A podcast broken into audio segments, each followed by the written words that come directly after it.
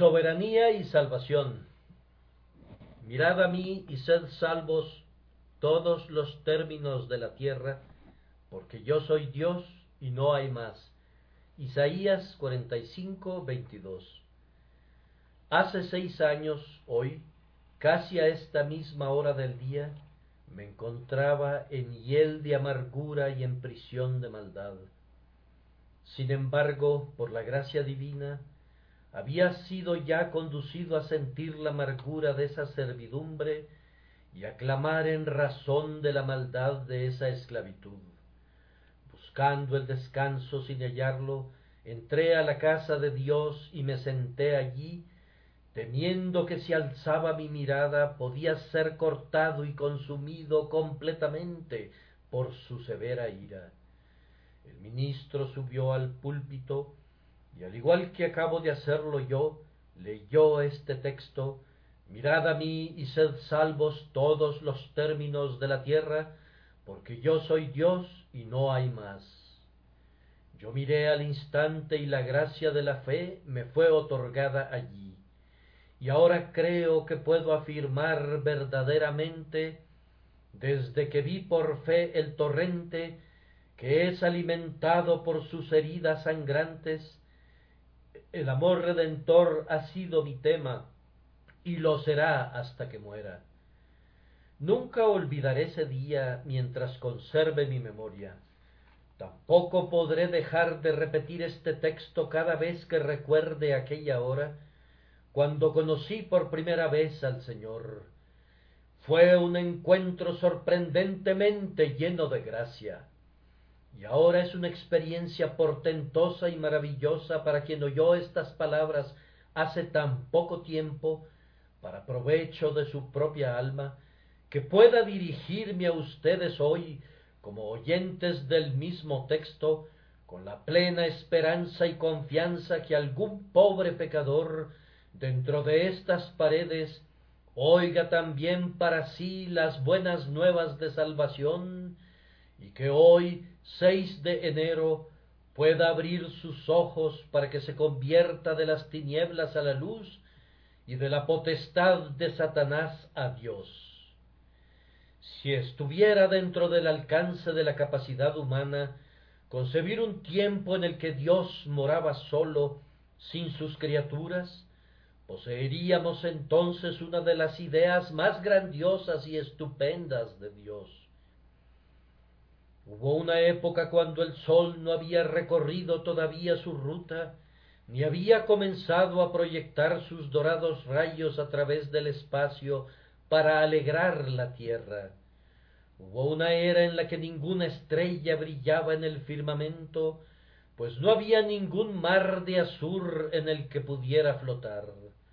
Hubo un tiempo en el que todo lo que ahora contemplamos del grandioso universo de Dios no había nacido todavía, sino que dormitaba, increado e inexistente, en la mente de Dios. Sin embargo, Dios existía y Él era sobre todas las cosas, bendito por los siglos. Aunque ningún serafín cantaba todavía los himnos de su alabanza, aunque ningún querubín de potentes alas se apresuraba como el rayo para cumplir sus órdenes, aunque él no tenía todavía un séquito, se sentaba como un rey en su trono, Dios Todopoderoso, a ser por siempre adorado. El augusto supremo moraba solo en la vasta inmensidad en solemne silencio, haciendo de las plácidas nubes su dosel, y la luz de su propio rostro formaba el lustre de su gloria. Dios era y Dios es. Desde el principio Dios era Dios. Antes que los mundos tuvieran un principio, Él era desde el siglo y hasta el siglo. Pero cuando le agradó crear a sus criaturas, ¿No creen ustedes que esas criaturas debieron haber estado infinitamente por debajo de él? Si ustedes fueran alfareros y diseñaran una vasija en la rueda, ¿Creen que esa pieza de barro podría rogarse una igualdad de condición con ustedes? No, sino que estaría a una gran distancia, ya que ustedes habrían sido en parte sus creadores. Así, cuando el Todopoderoso formó a sus criaturas, ¿no fue acaso un consumado atrevimiento que se aventuraran a compararse por un instante con él? Sin embargo, ese architraidor, ese líder de los rebeldes, Satanás, buscó elevarse al trono de Dios en las alturas, para pronto descubrir que su meta era demasiado elevada y que el propio infierno no era lo suficientemente profundo para escapar de la venganza divina. Él sabe que Dios es único Dios. Desde que el mundo fue creado, el hombre ha imitado a Satanás. La criatura de un día, la cosa efímera de una hora, ha buscado igualarse con el eterno. Por esta razón, uno de los objetivos del grandioso Jehová siempre ha sido enseñar a la humanidad que Él es Dios y no hay más. Esta es la lección que Él ha estado enseñando al mundo desde que se descarrió. Ha estado ocupado en derribar los lugares altos, en exaltar los valles, en humillar las imaginaciones y las miradas altivas, para que todo el mundo pueda saber que sólo el Señor es Dios, que puede crear y puede destruir. Esta mañana intentaremos mostrarles, en primer lugar, cómo ha estado enseñando Dios al mundo esta grandiosa lección, que Él es Dios y no hay más. Y luego, en segundo lugar, la manera especial en que quiere enseñarla en lo relativo a la salvación, mirad a mí y sed salvos todos los términos de la tierra, porque yo soy Dios y no hay más. En primer lugar, entonces, ¿cómo ha estado enseñando Dios esta lección a la humanidad? Nosotros respondemos que la ha enseñado primero que nada a los dioses falsos y a los idólatras que se han inclinado ante ellos. El hombre, en su perversión y pecado, ha establecido que un pedazo de madera y piedra sea su hacedor y se ha inclinado ante él. Ha moldeado para sí, labrándola de un árbol frondoso, una imagen hecha semejanza de hombre mortal, o de los peces del mar, o de las criaturas que se arrastran sobre la tierra, y ha postrado su cuerpo también y también su alma ante esa criatura salida de sus propias manos, llamándola Dios, aunque no tuviera ni ojos para ver, ni manos para sujetar, ni oídos para oír. Pero cómo ha derramado Dios su desprecio sobre los antiguos dioses de los paganos. ¿Dónde están ahora? ¿Acaso son siquiera conocidos? ¿Dónde están esas deidades falsas ante quienes se postraban las multitudes de Nínive? Pregunten a los topos y a los murciélagos que son sus compañeros, o pregunten a los montículos de arena bajo los cuales están enterrados, o vayan donde el visitante ocioso camina por todo el museo, contemplándolos como curiosidades y sonriendo al pensar que hayan existido hombres que se inclinaban ante esos dios, ante dioses como esos. ¿Y dónde están los dioses de Persia? ¿Dónde están? Los fuegos están apagados y el adorador del fuego casi ha desaparecido de la tierra.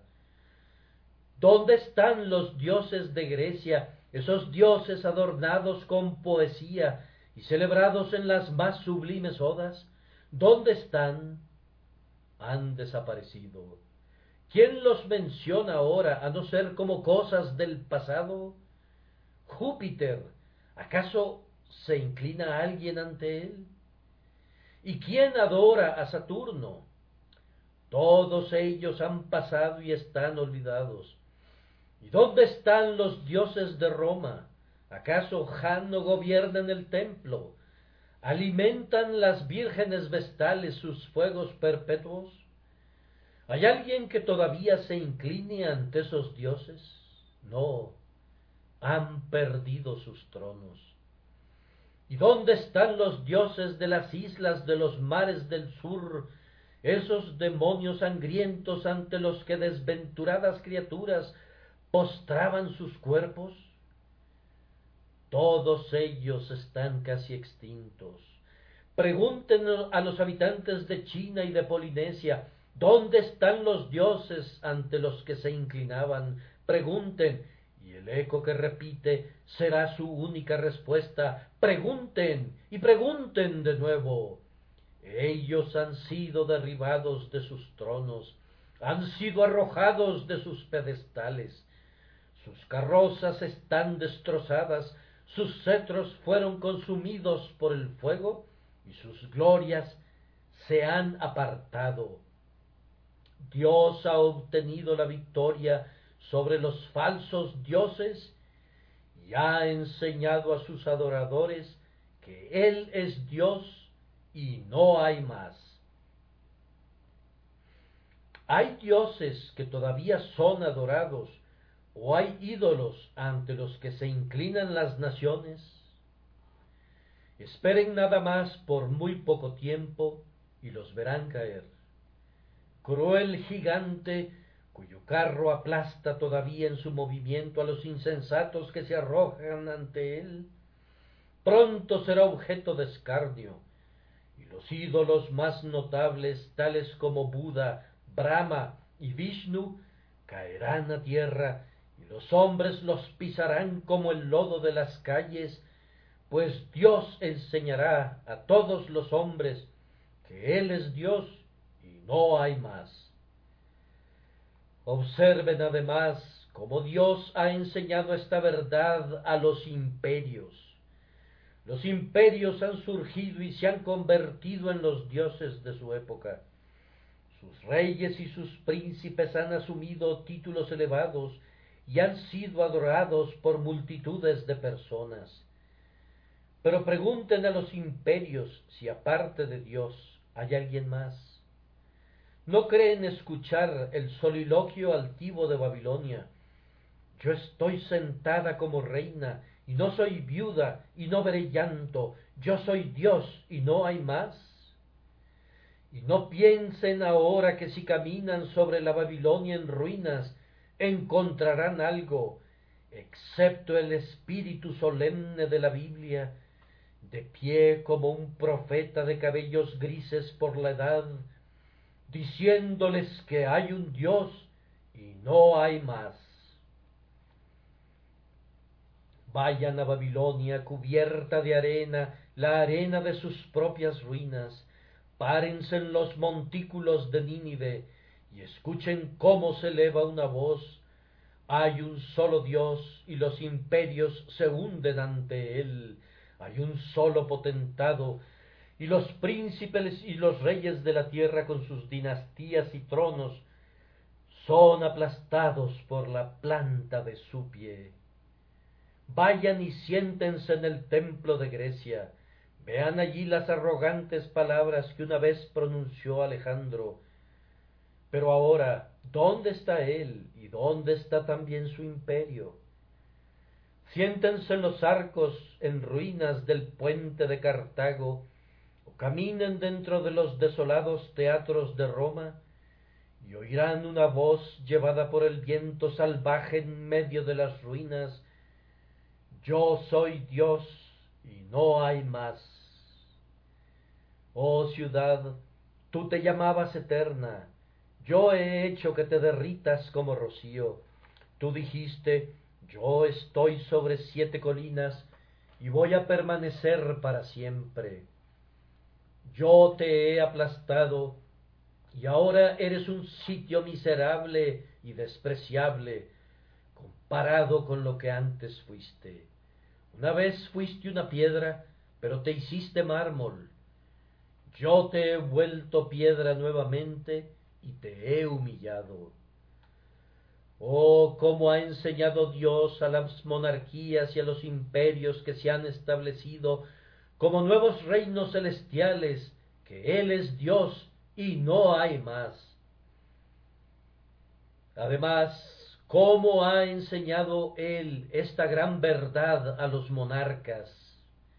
Hay algunos que han sido muy orgullosos y han tenido que aprenderla de una manera más dura que otros. Tomen, por ejemplo, a Nabucodonosor. Su cabeza muestra una corona y sobre sus hombros lleva un manto de púrpura. Camina a lo largo de la insolente Babilonia diciendo, ¿no es esta la gran Babilonia que yo edifiqué? ¿Ven a esa criatura allá en el campo? Es un hombre. ¿Un hombre? preguntas tú. Su pelo ha crecido como plumas de águila, y sus uñas son como las de las aves. Camina a cuatro patas y come hierba como los bueyes. Fue echado de entre los hombres. Ese es el monarca que preguntó, ¿no es esta la gran Babilonia que yo edifiqué? Pero luego fue restablecido al palacio de Babilonia para que pudiera bendecir al Altísimo que puede humillar a los que andan con soberbia. Recuerden a otro monarca, miren a Herodes. Él se siente en medio de su pueblo y habla. ¿Escuchan su impío clamor? Ellos gritan voz de Dios y no de hombre. El orgulloso monarca no glorifica a Dios se constituye en Dios y parece sacudir las esferas celestes, imaginándose divino. Pero un gusano se arrastra al interior de su cuerpo y otro más y otro, y antes de que el sol se oculte, es comido de los gusanos. Ah, monarca, pensaste que eras un dios y los gusanos te comieron. Pensaste que eras más que un hombre ¿Y qué eres? Menos que hombre, pues los gusanos te consumen y eres presa de la corrupción. Así humilla Dios al orgulloso, así abate al poderoso. Podríamos darles ejemplos tomados de la historia moderna, pero la muerte de un rey sería más que suficiente para enseñar esta lección si los hombres quisieran aprenderla. Cuando los reyes mueren y son llevados a la tumba en medio de pompas fúnebres, se nos está enseñando la lección yo soy Dios y no hay más.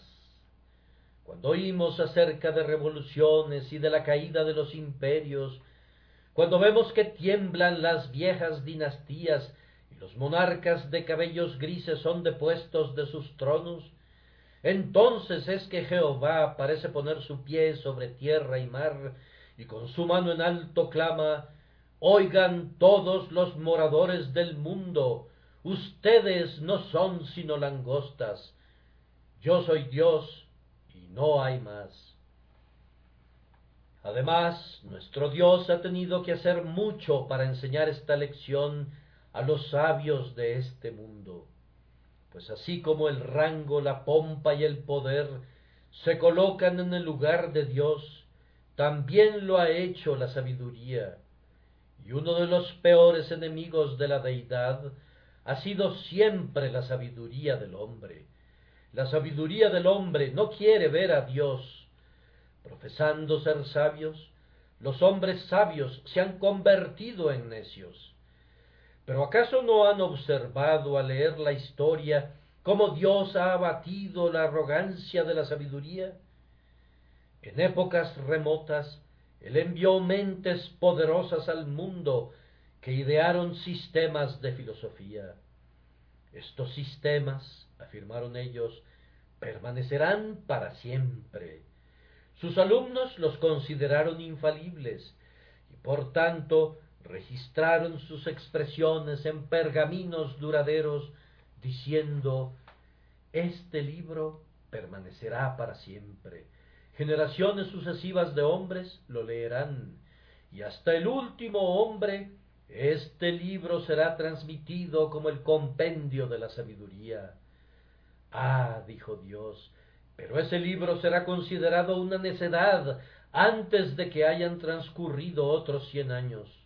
Y así, los poderosos pensamientos de Sócrates y la sabiduría de Solón están completamente olvidados ahora, y si los pudiéramos escuchar, el niño más pequeño de cualquiera de nuestras escuelas elementales se reiría al pensar que entiende más de filosofía que ellos.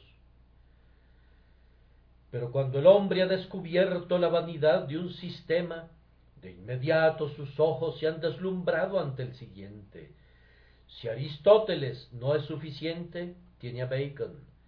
Se dice a sí mismo, ahora lo sabré todo, y se pone a trabajar y afirma que esta nueva filosofía va a durar para siempre. Coloca una sobre otra sus piedras de hermosos colores y piensa que cada verdad que amontona es una preciosa verdad imperecedera. Pero ay, llega otro siglo y se descubre que es madera, heno y hojarasca. Se levanta una nueva secta de filósofos que refutan a sus predecesores. De la misma manera, tenemos sabios en nuestros días, sabios según el mundo y personas semejantes, que se imaginan que han alcanzado la verdad, pero dentro de otros cincuenta años, y fíjense bien en mis palabras, mi cabello no habrá encanecido todavía antes de que el último individuo de esa raza haya perecido y ese hombre sea considerado un necio por haber sostenido las creencias del grupo. Los sistemas de infidelidad pasan como gotas de rocío bajo el sol, pues Dios dice, yo soy Dios no hay más. La Biblia es la piedra que hará polvo a la filosofía, es el ariete que despedazará todos los sistemas filosóficos, es la piedra que una mujer puede arrojar sobre la cabeza de cada Abimelech y será destruido por completo. Oh Iglesia de Dios, no temas, tú harás maravillas, los sabios serán confundidos y tú sabrás, y ellos también, que Él es Dios y no hay más. Ciertamente, dirá alguien, la Iglesia de Dios no necesita que se le enseñe esto. Nosotros respondemos que sí lo necesita, pues de todos los seres aquellos a quienes Dios ha hecho objeto de su gracia, son tal vez los más inclinados a olvidar esta verdad cardinal, que Él es Dios y no hay más. ¿Cómo lo olvidó la iglesia de Canaán cuando se inclinaron ante otros dioses y por esa razón Dios trajo contra ellos reyes y príncipes poderosos y los afligió muy dolorosamente. ¿Cómo lo olvidó Israel? Y él los llevó cautivos a Babilonia. Y lo que Israel hizo en Canaán y en Babilonia, eso hacemos nosotros ahora. Nosotros también, con demasiada frecuencia, olvidamos que Él es Dios y no hay más. ¿Acaso no sabe el cristiano lo que quiero decir cuando le menciono este importante hecho? ¿Acaso no ha hecho él lo mismo alguna vez? En ciertos tiempos la prosperidad lo ha visitado y suaves brisas han propulsado su barca exactamente al lugar donde quería dirigirse su indómita voluntad y ha dicho para sí, ahora tengo paz, ahora soy feliz, Ahora el objeto que anhelaba está a mi alcance. Ahora diré, alma, siéntate y repósate, come, bebe, regocíjate, pues estas cosas te contentarán. Conviértelas en tu Dios, sé próspero y feliz. Pero ¿no hemos visto a nuestro Dios arrojar la copa al suelo, derramar el dulce vino y en su lugar llenarla de hiel? y al entregarnos la copa nos ha dicho, bébela, bébela, has pensado encontrar un Dios en la tierra, pero apura la copa y conoce su amargura. Cuando hemos tomado la copa, nos damos cuenta que el trago es nauseabundo y hemos exclamado, ah Dios, no beberé más estas cosas, tú eres Dios y no hay más. Ya cuán a menudo hemos trazado esquemas para el futuro sin pedir permiso a Dios. Los hombres han dicho, como esos necios que menciona Santiago, hoy y mañana iremos a tal ciudad y estaremos allá un año y traficaremos y ganaremos. Pero ellos no sabían lo que sería el mañana, pues mucho antes que viniera la mañana no pudieron ni vender ni comprar. La muerte los había reclamado y un pequeño palmo de tierra contenía todos sus restos mortales.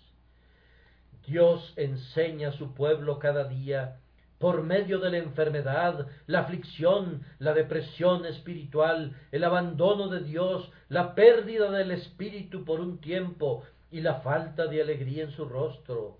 Le enseña que Él es Dios y no hay más. No debemos olvidar que hay algunos siervos especiales de Dios levantados para grandes obras que deben aprender esta lección de manera especial. Por ejemplo, tomemos a un hombre llamado a la grandiosa obra de predicar el Evangelio. Tiene éxito, Dios le ayuda, miles de personas aprenden a sus pies y multitudes están pendientes de sus labios, tan seguro como que es humano, tendrá una tendencia a ser exaltado sin medida y empezará a mirarse demasiado y mirar demasiado poco a Dios. Que los hombres que sepan sean los que hablen y que digan lo que sepan. Y ellos dirán, es cierto, es muy cierto.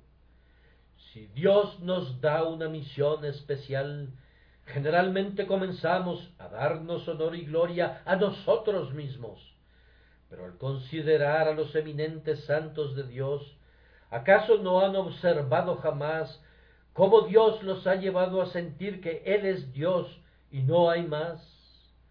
El pobre Pablo pudo haberse considerado un Dios y haberse engreído con desmesura en razón de la grandeza de su revelación, si no le hubiera sido dado un aguijón en su carne los dioses no podían tener aguijones en su carne. Algunas veces Dios enseña al ministro negándole la ayuda en ocasiones especiales. A veces subimos al púlpito y decimos, oh, que tuviera un buen día hoy. Y comenzamos a esforzarnos. Hemos sido muy ardientes e incansables en nuestra oración somos semejantes al caballo, al que vendan los ojos para que dé vueltas al molino, o como Sansón con Dalila, sacudimos nuestras vanas extremidades con gran sorpresa, presentamos un débil combate y no obtenemos ninguna victoria. Somos conducidos a ver que el Señor es Dios y no hay más.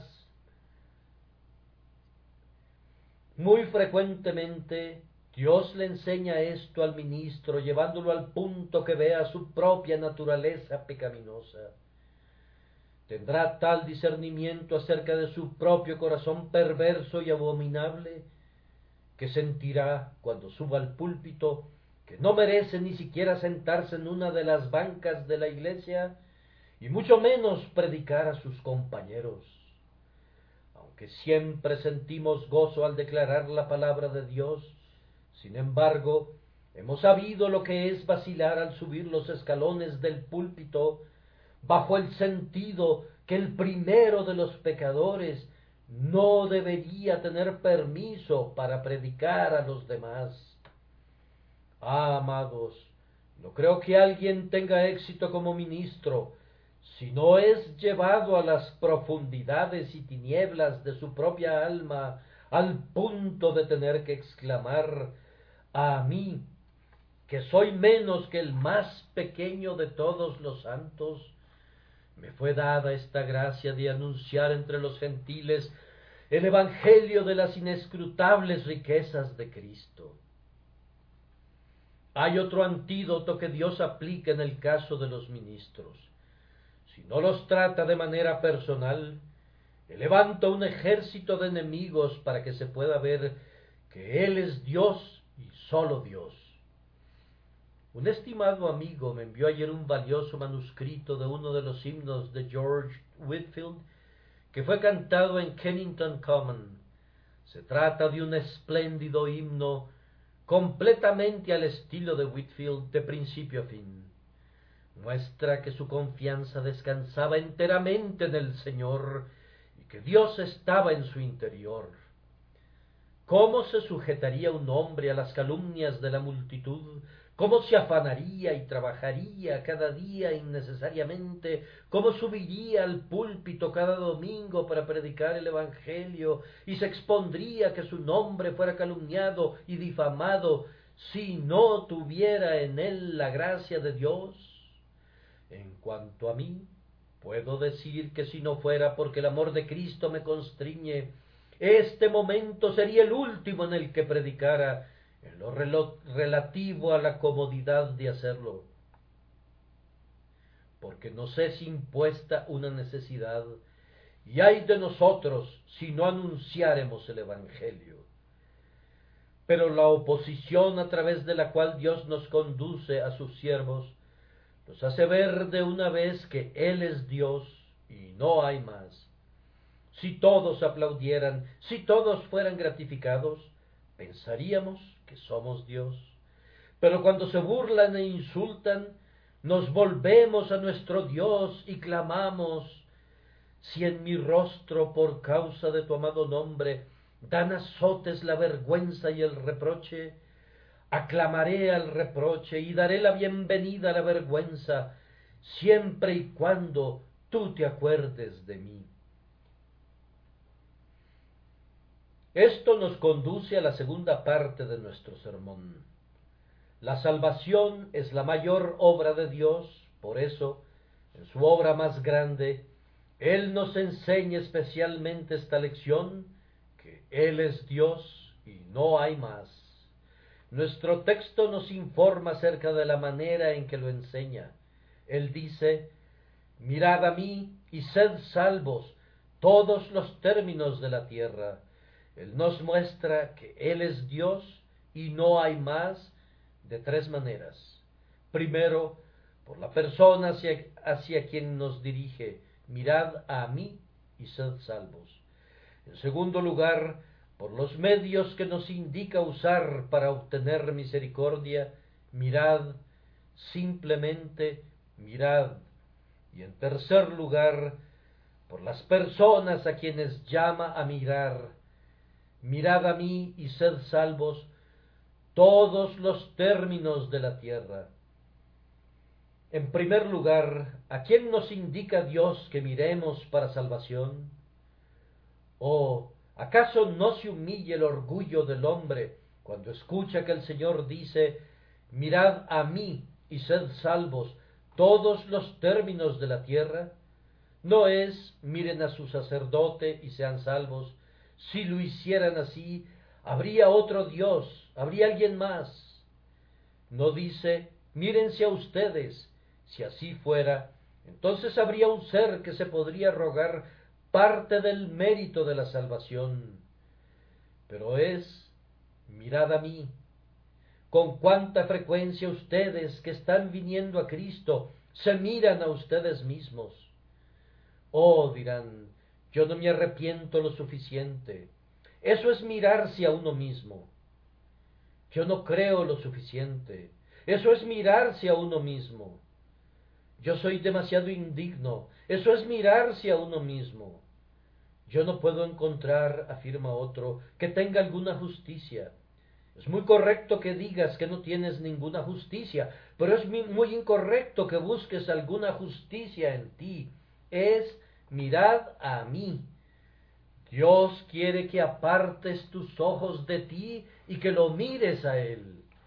Lo más difícil del mundo es que el hombre aparte el ojo de sí mismo.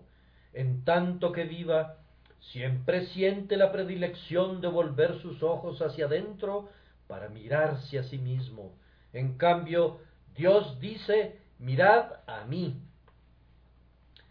De la cruz del Calvario, donde las sangrantes manos de Jesús gotean misericordia, y del huerto de Getsemaní, donde los sangrantes poros del Salvador sudan perdones, sube el clamor, mirad a mí y sed salvos todos los términos de la tierra. De la cima del Calvario donde Jesús exclamó, consumado es, oigo un grito, miren y sean salvos. Pero de nuestra alma surge una vil exclamación, no, mírate a ti mismo, mírate a ti mismo. Ah, querido oyente, mírate a ti mismo y te condenarás. Esa será ciertamente tu suerte. En tanto que te mires a ti mismo, no hay esperanza para ti.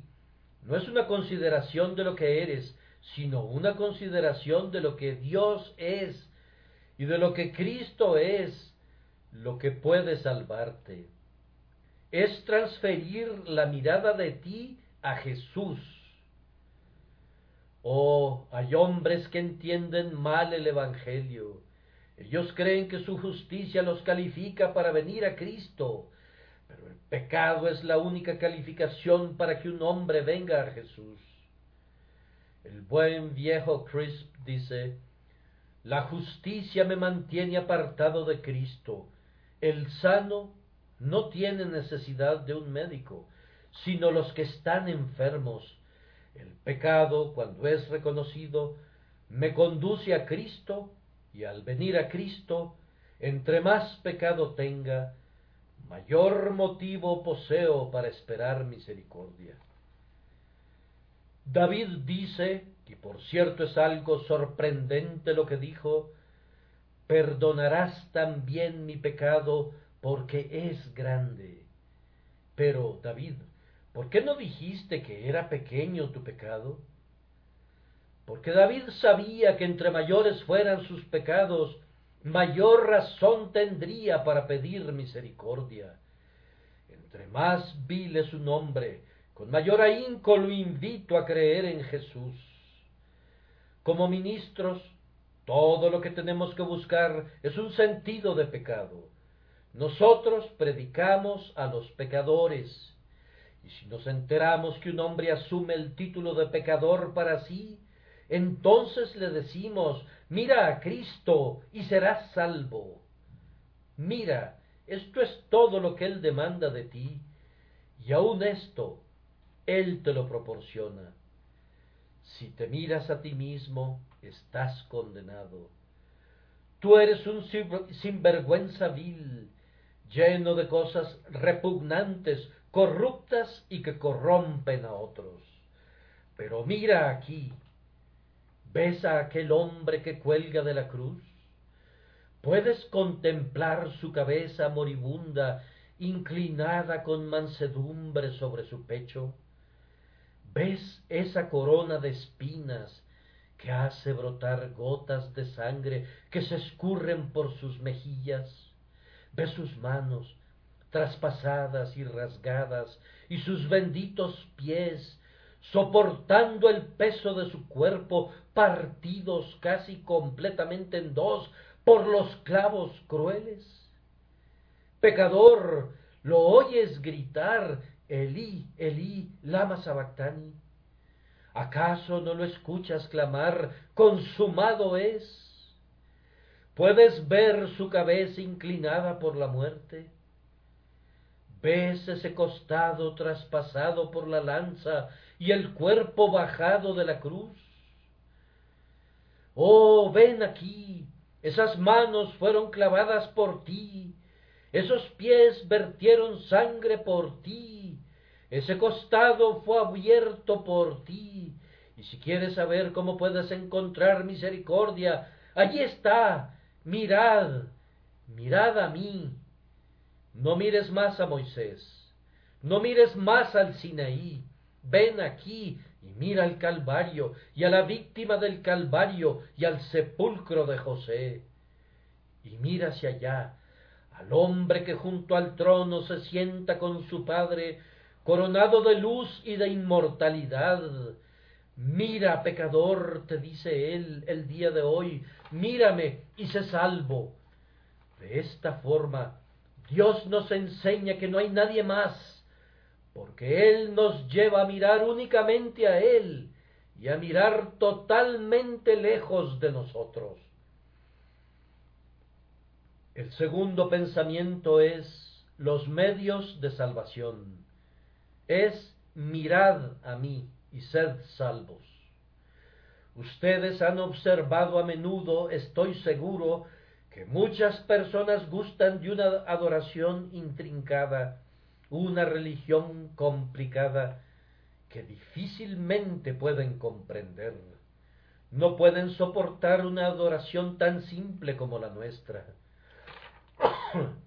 Por eso deben tener a un hombre vestido de blanco y a un hombre vestido de negro.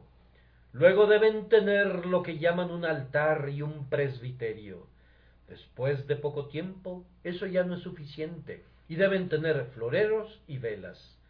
Entonces el clérigo se vuelve un sacerdote y debe tener un vestido de vivos colores mostrando una gran cruz y así sucesivamente. Lo que es simplemente una bandeja se convierte en una patena, y lo que una vez fue una copa se vuelve un cáliz, y entre más complicadas sean las ceremonias, más les agradan a ellos.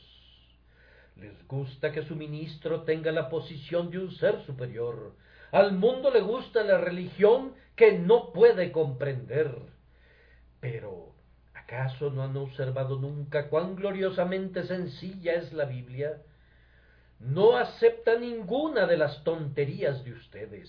Habla muy claro y solamente cosas claras. Mirad.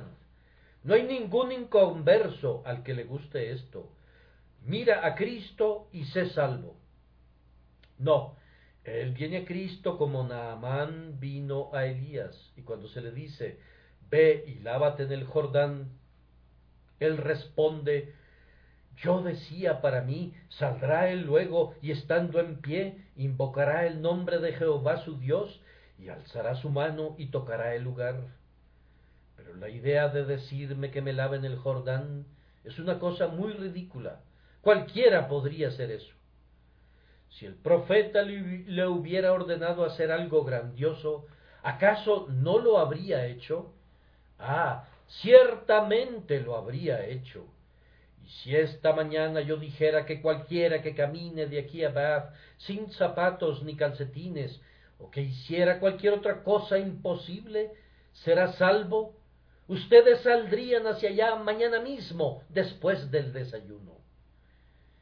Si me tomara siete años describir el camino de salvación, estoy seguro que todos ustedes anhelarían oír acerca de él. Si únicamente un doctor muy letrado pudiera definir el camino al cielo, ¿cómo lo seguirían todos? Y si fuera descrito con palabras difíciles, con palabras intercaladas tomadas del latín y del griego, sería todavía mucho mejor. Pero el Evangelio que debemos predicar es muy sencillo. Únicamente es mirad. Ah, dirá alguien, ¿acaso eso es el Evangelio? Yo no le voy a prestar ninguna atención a eso. Pero ¿por qué te ha ordenado Dios hacer una cosa tan sencilla? Precisamente para doblegar tu orgullo y para mostrarte que Él es Dios y no hay más. Oh, vean cuán simple es el camino de salvación. Es mirad, mirad, mirad. Cinco letras en total mirad a mí y sed salvos todos los términos de la tierra. Algunos teólogos necesitan una semana para decirte lo que debes hacer para ser salvo. Pero Dios, el Espíritu Santo, solo necesita cinco letras para hacerlo. mirad a mí y sed salvos todos los términos de la tierra. Cuán sencillo es ese camino de salvación. Yo, cuán instantáneo. Nos toma algún tiempo mover nuestra mano, pero una mirada no requiere ni un momento. Así, el pecador cree en un instante, y en el momento en que ese pecador cree y confía en su Dios crucificado para perdón, de inmediato recibe la plena salvación a través de su sangre. Podría haber alguien hoy que haya venido injustificado en su conciencia, pero que saldrá de aquí justificado, mientras que otros no lo harán. Puede haber algunas personas aquí que son personas inmundas un instante y perdonadas al siguiente. Todo es hecho en un instante. Mirad, mirad, mirad. Y cuán universal es, porque en cualquier lugar en que me encuentre, sin importar cuán lejos esté, simplemente dice, mirad. No dice que voy a ver, solo dice, mirad. Si tratamos de ver una cosa en la oscuridad, no podemos hacerlo, pero habremos hecho lo que se nos dijo que hiciéramos. Así, si un pecador solo mira a Jesús, Él lo salvará, pues Jesús en la oscuridad es tan eficaz como Jesús en la luz, y Jesús, cuando no pueden verlo, es tan eficaz como Jesús cuando pueden verlo. Se trata únicamente de mirar. Ah, dirá alguien, yo he estado tratando de ver a Jesús todo este año, pero no he podido verlo. No dice que lo veas, sino míralo a Él. Y dice que los que miraron fueron iluminados. Aunque haya un obstáculo frente a ti, si únicamente miras en la dirección correcta, eso es suficiente. Mirad a mí. No se trata tanto de ver a Cristo, sino de mirar hacia Él. El querer a Cristo, el desear a Cristo, el anhelar a Cristo, el confiar en Cristo, el aferrarse a Cristo, eso es lo que se necesita. Mirad mirad, mirad. Ah, si el hombre mordido por la serpiente hubiese vuelto sus ojos sin visión hacia la serpiente de bronce, aunque no la hubiera visto, habría recibido la restauración de su vida. Es el mirar y no el ver lo que salva al pecador. Repetimos esto ¿Cómo humilla esto al hombre? Hay un caballero que dice, bien, si se hubiesen requerido mil libras esterlinas para mi salvación, yo hubiera considerado que eso era insignificante. Pero tu oro y tu plata están corrompidos, no sirven para nada. Entonces, ¿debo ser salvo de la misma manera que mi sirvienta Beatriz? Sí, exactamente igual no hay un camino especial de salvación para ti. Eso es para mostrarle al hombre que Jehová es Dios y no hay más. El sabio dice, si se tratara de resolver el problema más maravilloso o descubrir el más grande misterio, yo lo haría. ¿No podría tener yo algún evangelio misterioso? ¿No podría creer en alguna religión misteriosa? No, se trata de mirar. ¿Cómo? ¿Voy a ser salvado de la misma manera que ese colegial salido de un hospicio que no tiene ninguna preparación? Sí, debe serlo, pues no serás salvo de ningún otro modo. Otro afirma, yo he sido muy moral y recto. He guardado todas las leyes de mi país, y si hay algo más que deba hacer, lo haré. Voy a comer únicamente pescado los viernes y voy a guardar todos los ayunos de la iglesia y eso va a salvarme. No, Señor, eso no te va a salvar. Tus obras buenas no sirven para nada. ¿Cómo? ¿Debo ser salvo de la misma manera que la prostituta o el borracho? Sí, Señor. Solo hay un camino de salvación para todos porque Dios sujetó a todos en desobediencia para tener misericordia de todos. Él ha dictado una sentencia condenatoria para todos, para que pudiera venir la gracia inmerecida de Dios sobre muchos para salvación. Mirad, mirad, mirad este es el sencillo método de salvación. Mirad a mí y sed salvos todos los términos de la tierra.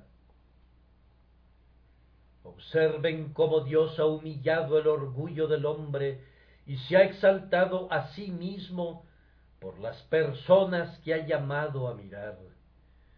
Mirad a mí y sed salvos todos los términos de la tierra.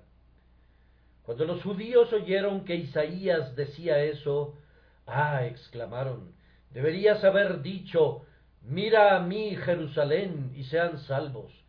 Eso habría sido lo correcto. Pero esos perros gentiles, ¿acaso van a mirar y serán salvos?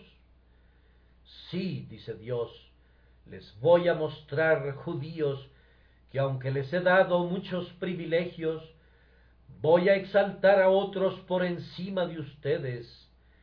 Yo puedo hacer con lo mío lo que me agrade. Ahora, ¿cuáles son los términos de la tierra?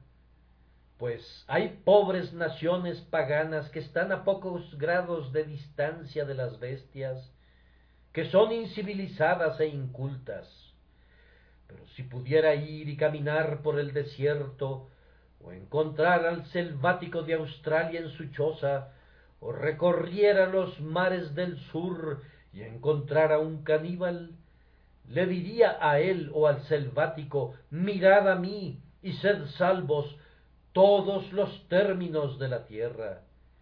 Esos son algunos de los términos de la tierra, y el Evangelio es enviado a ellos, tanto como a los cultos griegos, a los romanos refinados o a los educados británicos. Pero yo pienso que los términos de la tierra también quiere decir aquellos que se han alejado de Cristo. Me refiero a ti, borracho. Has ido degradándote hasta alcanzar los términos de la tierra. Casi has sufrido de delirium tremens no puede ser peor. No hay hombre que respire que sea peor que tú. ¿Acaso lo hay?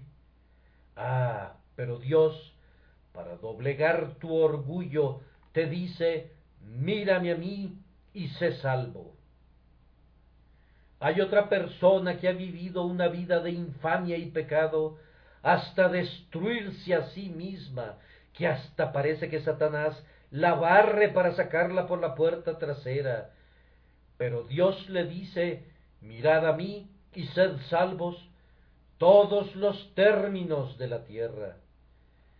Me parece que veo aquí a alguien que tiembla y que dice, ah, yo no he sido uno de estos, Señor, pero he sido algo peor, pues he asistido a la casa de Dios y he ahogado convicciones y he desechado todos los pensamientos de Jesús y ahora creo que Él nunca tendrá misericordia de mí. Tú eres uno de esos términos de la tierra. En, en tanto que encuentre a alguien que sienta así, puedo decirle que es uno de los términos de la tierra. Pero, afirma otro, yo soy tan peculiar. Si no sintiera lo que siento, todo estaría muy bien, pero siento que mi caso es muy peculiar. Eso está bien. Son gente muy especial, pero si miras, lo podrás alcanzar. Pero otro dice, no hay nadie en el mundo como yo.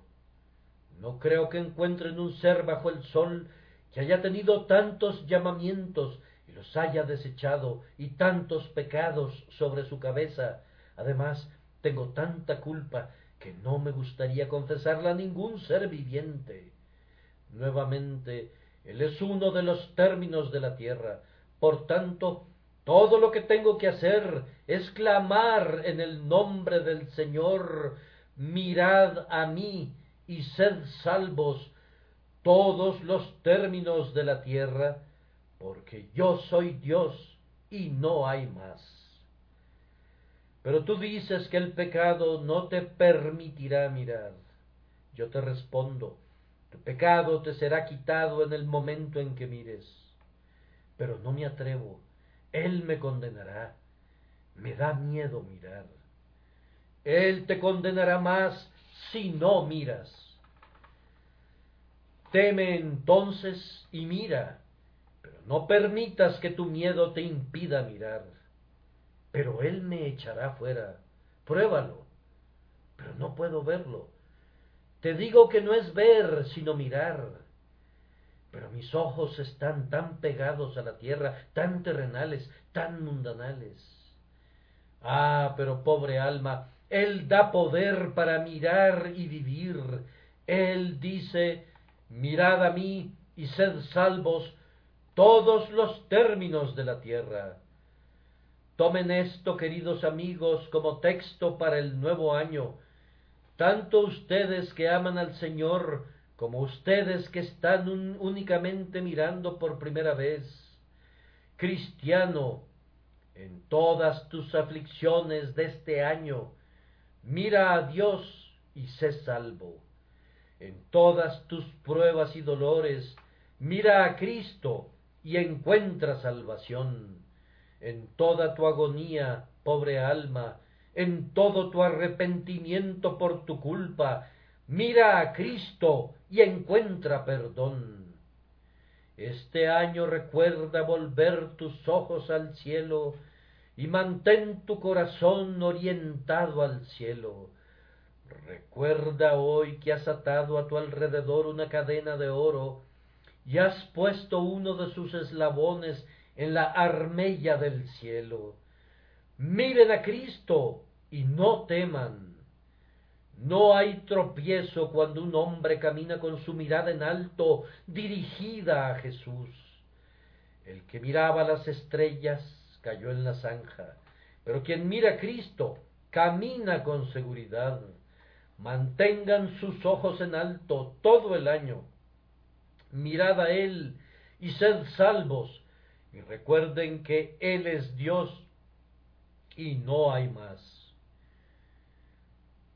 Y tú, pobre individuo que tiemblas, ¿tú qué dices? ¿Comenzarás el año mirándolo a Él? Tú sabes cuán lleno de pecado te encuentras hoy. Tú sabes cuán inmundo eres. Y sin embargo, es posible que antes que te pongas de pie y llegues al pasillo, estarás tan justificado como los apóstoles lo están ante el trono de Dios. Es posible que antes que tu pie pise el umbral de la puerta de tu casa, hayas perdido la carga que has soportado en tu espalda y proseguirás tu camino cantando he sido perdonado, he sido perdonado, soy un milagro de la gracia, hoy es mi cumpleaños espiritual. Oh, que lo fuese para muchos de ustedes, para que al fin yo pueda decir, heme aquí y los hijos que me has dado. Escucha esto, pecador convicto. Este pobre clamó a Jehová en su angustia, y lo libró de todas sus aflicciones. Oh, gustad y ved que es bueno Jehová.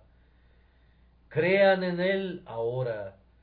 Ahora dejen que su alma culpable descanse en su justicia. Ahora sumerjan su alma negra en el baño de su sangre. Ahora pongan su alma desnuda a la puerta del ropero de su justicia Ahora traigan su alma hambrienta a la fiesta de la plenitud. Ahora miren cuán simple parece, y sin embargo es la cosa más difícil que un hombre pueda hacer. Ellos no lo harán nunca, mientras la gracia no los constriña a hacerlo. Sin embargo, allí está, miren, regresen a sus casas con ese pensamiento. Mirad a mí y sed salvos todos los términos de la tierra, porque yo soy Dios y no hay más.